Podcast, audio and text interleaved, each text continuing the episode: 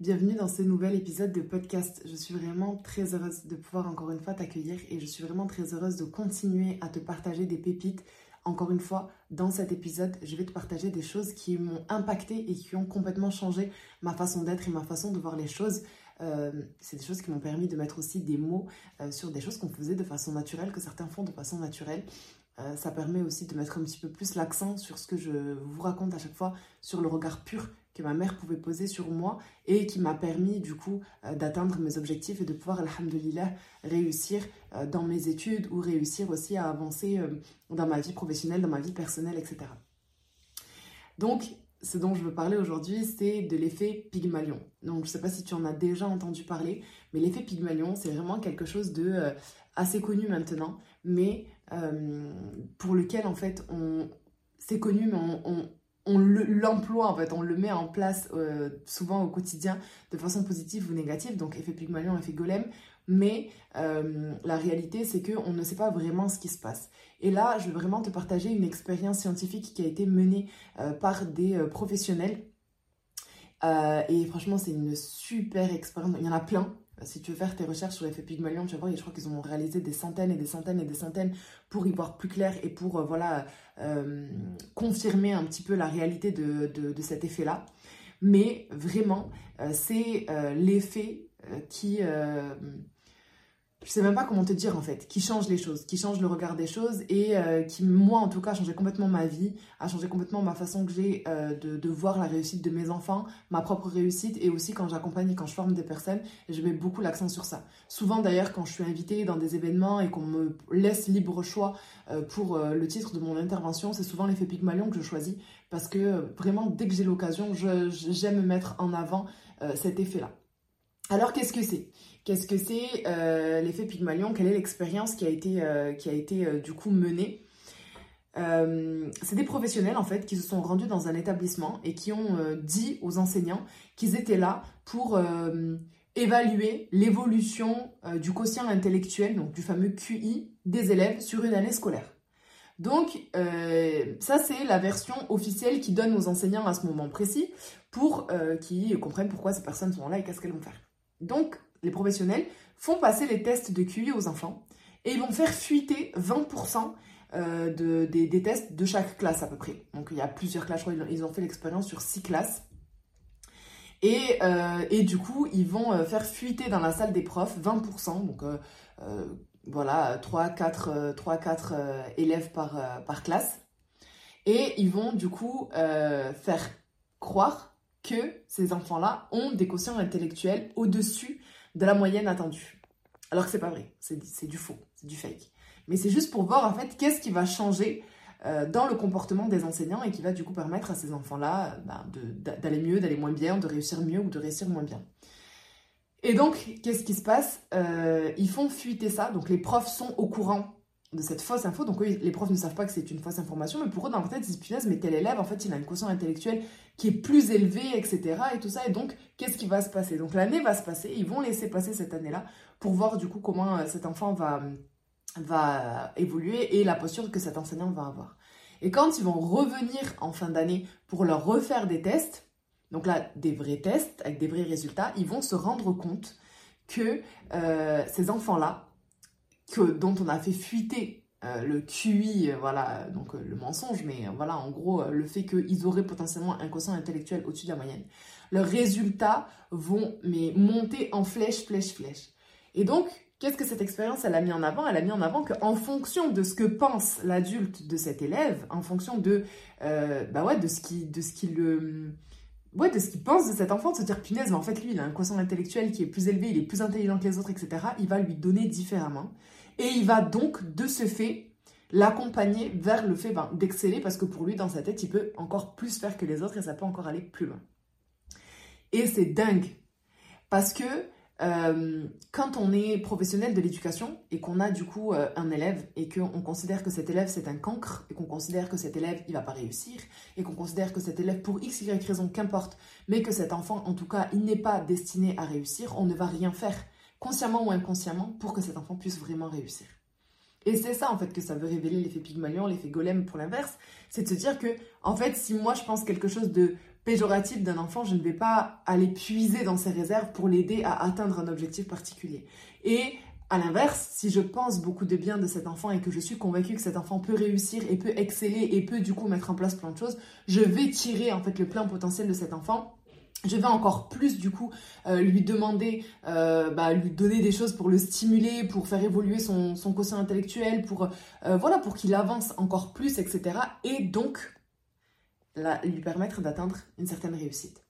Et ça, c'est ce que je dis beaucoup aux familles, mais aussi beaucoup aux professionnels que je forme, parce que si toi tu penses que ton enfant neuroatypique, il est voué à l'échec, si toi dans ta perception des choses, avoir un trouble 10, avoir un TDA, avoir euh, un, trouble de l'opposition, ceci, cela, c'est forcément quelque chose de péjoratif et ça va forcément euh, mener ton enfant vers l'échec, ben du coup, tu vas adapter consciemment ou inconsciemment cette posture de oui, mais de toute façon, euh, il a tel trouble donc il peut pas. Non, mais de toute façon, il y a ça qui va pas. Donc, donc si pour toi c'est quelque chose qui va venir être une excuse, quelque chose qui va justifier qu'il n'y arrive pas et surtout t'empêcher d'aller extraire le meilleur de cet enfant, bah là, du coup, effectivement, il euh, n'y a rien qui va aller et cet enfant, il va pas avoir d'amélioration, connaître d'amélioration, être stimulé, etc.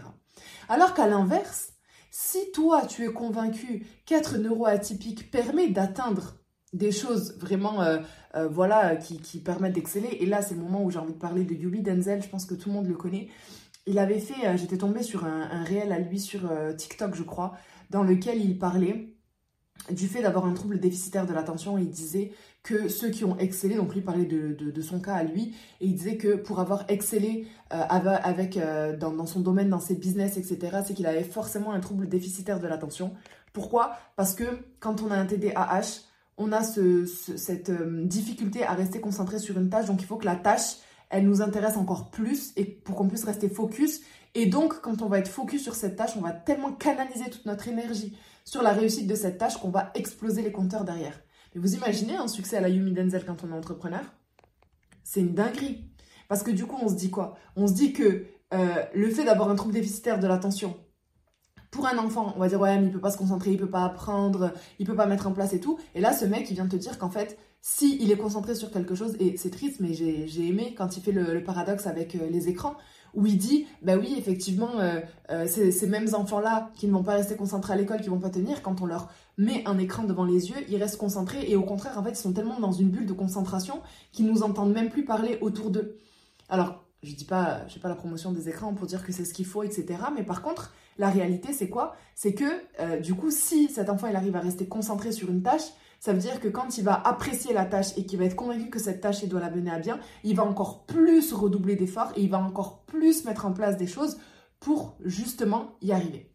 Et ça, c'est une dinguerie. Parce que si toi, tu arrives à poser ce regard-là euh, par rapport au TDAH de ton enfant, d'un enfant que tu accompagnes, d'un enfant que tu as en classe, d'un enfant que tu reçois dans ton cabinet, en rendez-vous, etc., que tu arrives à transmettre en fait ce côté positif à la maman, alors ça sera peut-être une façon différente de l'accompagner, une façon différente de prendre en charge sa scolarité, sa réussite, mais par contre, ça peut le mener à une réussite bien plus grande, bien plus intense et bien plus poussée. Et ça, on a tendance à ne pas s'en rendre compte. Michael Jordan était hyperactif. Michael Jordan, c'est inutile aussi de le présenter et de dire du coup qui était cette personne et qu'est-ce qu'elle a fait cette personne. Donc, euh, non, vraiment, c'est très très important euh, de changer son regard et de se dire, ok, donc en fait la neuroatypie, d'accord, c'est compliqué, mais c'est compliqué par rapport à l'école. Parce que l'école attend de nos enfants neuroatypiques des choses qui les mettent en difficulté, en tout cas plus en difficulté qu'un enfant qui n'est pas neuroatypique. Ça, c'est la réalité du terrain. Euh, un enfant qui a un TDA, il va avoir des soucis avec ses fonctions exécutives, donc avec l'organisation par exemple, c'est ce qui revient beaucoup. Euh, ben du coup, à l'école, on te demande d'être organisé. Toutes les fonctions exécutives en fait sont les fonctions que l'école attend des enfants pour qu'ils puissent apprendre convenablement. Et malheureusement, euh, les enfants qui ont un trouble déficitaire de l'attention, ils ont leurs fonctions exécutives qui sont déficitaires. et c'est là où ça devient problématique pour ces enfants-là. Mais une fois qu'ils sortent de l'école, et c'est ce que je dis à chaque fois, la vie, elle s'arrête pas à l'école. La vie, elle s'arrête pas à l'école. Et qu'importe notre âge, et qu'importe où est-ce qu'on en est. Et c'est ce que je dis aux femmes que je, que je forme quand elles me demandent s'il y a des prérequis pour entrer en formation de conseillère d'éducation. Je leur dis, il n'y a pas de prérequis. Et tout ce que tu as appris dans ta vie personnelle, ben, ça vient en fait euh, t'apprendre des choses au même titre, parfois même de façon plus intense que ce que tu, as appris à l'école. À l'école, c'est de la théorie. À l'école, en fait, ce que tu vas apprendre, c'est des choses, euh, on va te préparer pour euh, toucher un maximum de métiers, pour faire ton choix. Mais qui fait un bon choix quand il a 15 ans et qu'il doit choisir son lycée? Qui fait un bon choix quand il vient d'avoir son bac à 18 ans et qu'il doit faire un choix d'études supérieures? Et on nous fait croire en plus qu'à ce moment précis, c'est le choix de notre vie. Si tu te plantes à ce moment-là, toute ta vie va du coup être orientée vers quelque chose ben, de pas top parce que tu vas être bloqué dans ce métier-là. Alors que pas du tout. Qui a inventé cette règle? Qui a inventé cette règle de j'ai mon bac à 18 ans, je fais des études supérieures, je suis diplômée vers les alentours de 23, 24, 25 ans pour ceux qui vont pousser plus, et à partir de ce moment-là, je suis censée faire le même métier toute ma vie. Mais qui a inventé ça? Et si par exemple j'ai fait des grandes études et qu'à un moment donné ça me saoule et que demain j'ai envie de revenir à une passion que j'avais euh, plus jeune et que ben ça me va très très bien et que je suis heureuse comme ça et que ça me permet d'être intégrée dans ma société, de, gagner ma vie, de vivre ma vie sereinement, ben, j'ai le droit non? Je suis pas condamnée jusqu'à je ne sais quel âge à rester focus sur cette filière là et du coup ne jamais changer ma filière. Donc euh, vraiment c'est important euh, de, de, donner toutes les, les, bonnes clés à nos enfants et de leur rappeler que oui, bien sûr, à l'école, il y a un travail à faire, mais même si l'école, elle n'est pas formée aux troubles des apprentissages et qu'il va y avoir des grandes difficultés et que même pour les établissements qui peuvent être formés, il y a quand même grandes difficultés derrière, etc. La réalité, c'est que toi, en tant que parent, en tant que professionnel qui accompagne un enfant, tu as le, pouvoir, la capacité de pouvoir faire changer les choses et d'améliorer le regard que l'on peut poser du coup sur cet enfant en question et lui donner confiance en lui. C'est ça aussi l'école, c'est ça aussi l'éducation, c'est donner confiance à son enfant. Toutes ces compétences qui ne sont pas euh, forcément notées sur un cahier des charges de qu'est-ce qu'on va enseigner à un enfant entre 8 et 10 ans, etc. C'est des choses en réalité qu'on va du coup euh, devoir mettre en place très naturellement et encore plus avec un enfant neuroatypique. Si ton enfant, tu le fais grandir avec, écoute mon fils, t'as un TDA, et donc, moi j'en vois des mamans comme ça. J'en vois beaucoup des mamans comme ça. Non mais mon fils, en fait, il a un TDA, donc c'est pour ça qu'il a ce comportement. Alors oui, il n'y a pas de problème. Ça peut expliquer, ça peut justifier un comportement. Mais du coup, ça ne va pas excuser. Et ça, je veux qu'on le garde bien en tête. Parce que si on commence à utiliser l'étiquette des troubles des apprentissages comme excuse, on va entrer nos enfants dans une case qui va du coup lui desservir par rapport à la société dans laquelle il évolue. Alors que si tu te rends compte que ton enfant il est hyperactif, qu'il a une intelligence kinesthésique qui est dominante et que du coup il pourrait devenir un très très bon sportif, alors accompagne-le dans cette démarche-là. Accompagne-le dans cette motivation-là. Si tu as un enfant euh, qui est passionné de certaines choses, etc., il faut en fait réussir à capter. Mais ça, comment on fait? On le fait en prenant le temps de connaître nos enfants. Et ça, c'est quelque chose, malheureusement, qui revient beaucoup. Est-ce que on connaît nos enfants? Est-ce que là, si tu dois te poser deux minutes et, je dois te dire, écoute, euh, dis-moi qu'est-ce que ton enfant il aime par-dessus tout et de quoi il est passionné, est-ce que tu es capable de me dire? La réponse de il aime trop les écrans et joue à Fortnite n'est pas une réponse. Parce que nos enfants sont bien plus que ça. Et ils ont beaucoup plus d'aspirations que ça. Et ils ont aussi des choses qu'ils aiment et des choses qu'ils n'aiment pas. Mais encore, faut-il qu'on prenne le temps de s'asseoir et de discuter avec nos enfants? Et ça, c'est une chose qui, malheureusement, ne se fait plus trop à l'ère euh, d'une génération hyper connectée. Donc, euh, oui, c'est grave et il faut s'en rendre compte très rapidement. Et il faut, du coup, euh, prendre conscience de ce pouvoir qu'on a entre les mains en tant qu'adulte qui accompagne des enfants neuroatypiques et tout type d'enfant d'ailleurs, enfant en difficulté ou pas, en fonction du regard que tu vas poser sur cet enfant, tu vas lui permettre du coup euh, d'exceller ou pas. Euh, c'est d'ailleurs pour ça que euh, l'opotentialité, qui n'est pas officiellement dans la liste des troubles des apprentissages, mais mon positionnement sur ça, il est très clair. C'est-à-dire que pour moi, avoir un quotient intellectuel au-dessus de la moyenne te fait sortir d'une certaine norme et donc peut-être très handicapant, même si pour certains ça se passe très bien. Et donc du coup, le fait que on apprenne qu'un enfant a un haut potentiel intellectuel, notre regard, il est, il est comment à ce moment-là? Waouh, c'est un truc de fou, il a un quotient intellectuel au-dessus de la moyenne, donc en fait, il peut faire, donc en fait, il a la capacité de, etc. Donc, c'est plus facile d'aller extraire le nectar de ces enfants-là. Mais quand on, enfant, qu'un enfant, quand on entend pardon, qu'un enfant, il a un trouble 10, il a un TDA, il a ceci, il a cela, ah ben là, du coup, plus rien, parce que ben non, ça va devenir une excuse et pas forcément un tremplin. Et là est le grand danger. Là est le grand danger. Parce que la réalité, c'est que quand on recherche les personnes qui ont excellé, les personnes qui ont euh, du coup euh, marqué l'histoire, marqué le monde, comme je disais dans mon précédent podcast, c'est des personnes qui avaient des troubles des apprentissages. Mais elles ne sont pas connues pour ça. Elles sont connues pour le la chose qu'elles ont fait qui a marqué le monde. Et après, on sait et on découvre que ces personnes avaient des difficultés et ont des difficultés. Mais si toi, en fait, tu viens mettre cette difficulté comme une excuse, tu enterres ton enfant dans quelque chose de très très très très très mauvais. Alors que si ça justifie un comportement, mais que c'est pas pour autant qu'on va laisser faire et qu'on va l'accompagner du coup vers une certaine forme de réussite, qui prendra du temps, qui sera peut-être différente de la réussite euh, scolaire, c'est pas grave, mais en tout cas, c'est quelque chose qu'il faut impérativement mettre en place au quotidien. C'est. Le savoir, c'est la clé. Je le dirai jamais assez. Mais en fait, c'est en se renseignant, en comprenant, en, sachant aussi combien de parents euh, me contactent et me disent voilà, mon enfant, il a un TDAH.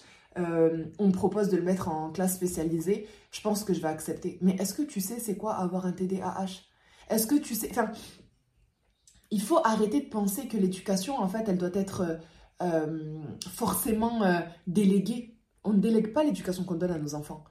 On ne délègue pas l'éducation qu'on donne à nos enfants. Nos enfants restent nos enfants, notre responsabilité. L'éducation qu'on leur donne, c'est quelque chose qui se fait au quotidien. Et même s'ils vont à l'école toute la journée, au contraire, en fait, j'ai envie de dire, il faut encore plus utiliser le temps où ils vont rentrer le soir, le mercredi, les week-ends, etc.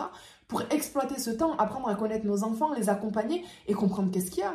Moi, je suis, je suis ahurie face à certaines familles qui me disent, bah oui, mon enfant, euh, il va deux fois par semaine chez la, chez l'orthophoniste, chez la psychomote, etc. Ok, qu'est-ce qu'il a? Ben, je sais pas. Non. Tu ne peux pas ne pas savoir. Tu ne peux pas, tu n'as pas le droit. Pour moi, c'est quelque chose qui n'est pas permis. Ton enfant, il a un trouble, il faut que tu saches au minimum qu'est-ce que c'est, qu'est-ce que ça implique, qu'est-ce que ça veut dire?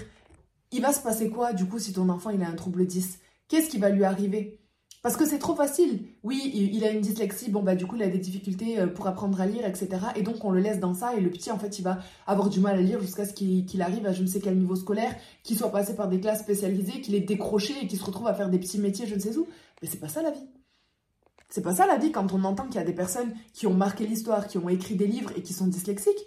Bah non, parce que si ces personnes-là avaient utilisé leur dyslexie comme excuse de ben en fait je peux pas, ils n'auraient jamais marqué l'histoire et ils n'auraient jamais fait des choses convenablement. Et donc ça, c'est problématique. Et ça ne peut pas être une excuse. Et c'est pour ça que pour améliorer ce regard et du coup pouvoir mettre en place cet effet Pygmalion, il faut être convaincu. Dans l'exemple euh, d'expérience que je vous ai cité, euh, les enseignants, en fait, ils pensent que c'est vrai. Ils sont convaincus que ces enfants-là, ils ont un quotient intellectuel au-dessus de la moyenne. Et donc, du coup, qu'est-ce qu'on va faire? Qu'est-ce que je peux faire avec cet enfant? Donc ils vont aller extraire le meilleur de façon inconsciente parce qu'on sait, waouh, il est meilleur, donc je vais mettre des choses en place, donc je vais avancer les choses, etc. Mais il faut que tu sois convaincu de ça. C'est pas que de se dire, ah ben en fait j'ai écouté un podcast de Nabila où elle dit que euh, la neuroatypie en fait c'est quelque chose de positif. Donc du coup, ok, c'est quelque chose de positif, alors non, non, non. Il faut que tu saches ce que c'est.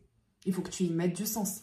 Il faut que tu sois convaincu. Il faut que tu ailles voir les personnes qui ont les mêmes troubles et qui ont réussi et comment elles ont fait. Et s'identifier en fait à ces personnes-là pour que du coup tu y crois et que tu transmettes ce goût-là de la réussite à ton enfant et que ton enfant il s'accroche. À chaque fois, je parle du regard pur de ma mère. Et à chaque fois, je dis ça, c'est que ma mère, à chaque fois, elle me disait, tu es intelligente et tu peux y arriver. Même quand j'étais en échec scolaire. Et elle était convaincue de ça. Elle était convaincue que si j'arrêtais l'école, je me gâchais. Combien de fois je lui ai dit, maman, j'arrête l'école, je vais plus à l'école, j'arrête l'école, je vais plus à l'école. Elle voulait pas, elle lâchait pas parce qu'elle avait ça au fond d'elle. Elle était convaincue de cette réussite-là et elle était convaincue de cette intelligence-là des années plus tard, on va découvrir qu'effectivement, il y avait un profil neuroatypique et qu'il y avait des choses qui étaient différentes. Au final, est-ce que c'est ce soutien sans faille qui m'a permis d'atteindre cette réussite-là? Est-ce que si ma mère, elle s'était dit, bon, bah vas-y, de toute façon, elle est en échec scolaire, de toute façon, il doit y avoir un problème, on va l'amener consulter, ah bon, ben il y a un diagnostic, ah ben elle pourra jamais rien faire, peut-être que j'en serai pas là peut-être que j'en serais pas là et peut-être que du coup euh, j'aurais j'aurais sombré dans mon échec scolaire et j'aurais pas cherché euh, plus loin et j'aurais pas cherché euh, meilleure chose. Mais du coup c'est dommage parce que ça marche pas comme ça la vie. La vie, c'est pas ça. La vie, c'est vraiment le fait de croire. Si on ne croit pas nous, en nos enfants, il n'y a personne qui croira en eux. Et si un diagnostic vient nous perturber et vient nous faire croire que du coup, nos enfants sont voués à l'échec, alors c'est qu'il y a un réel problème. C'est surtout si on n'est pas au courant. Surtout si on n'est pas au courant. Surtout si on est incapable d'expliquer ce qu'est un trouble déficitaire de l'attention. Si on est incapable de parler de l'opotentialité, qu'on est incapable de parler d'un trouble 10. Et je parle pas euh, des petites définitions qu'on va trouver comme ça un petit peu à la va-vite euh, sur deux, trois vidéos, etc. Je parle des vraies définitions. La vraie souffrance des personnes au potentiel intellectuel qui ont des profils, parce qu'il y a plusieurs profils dans l'opotentialité, qui ont des profils qui les, qui les rongent et qui les met en réelle difficulté. Ça, il faut en parler. Il faut le comprendre. Il faut mettre des mots dessus. Être au potentiel intellectuel, c'est pas que réussir. Être au potentiel intellectuel, c'est pas que briller dans ses études. Être au potentiel intellectuel, c'est pas que euh, exceller et euh, du coup avoir le monde à nos pieds et briller dans nos études et briller dans notre vie et briller dans ça. Non, non, non. Il y a un lot de souffrance qui est occulté par la société, qui est mis de côté par la société, mais qui est réel. Et que seules les personnes concernées par de l'eau-potentialité peuvent venir parler, peuvent venir en témoigner. Donc ça, c'est important. Mais ça, si tu ne passes pas par la compréhension et l'apprentissage, tu ne le sauras jamais. Et tu pourras jamais le mettre en place au quotidien.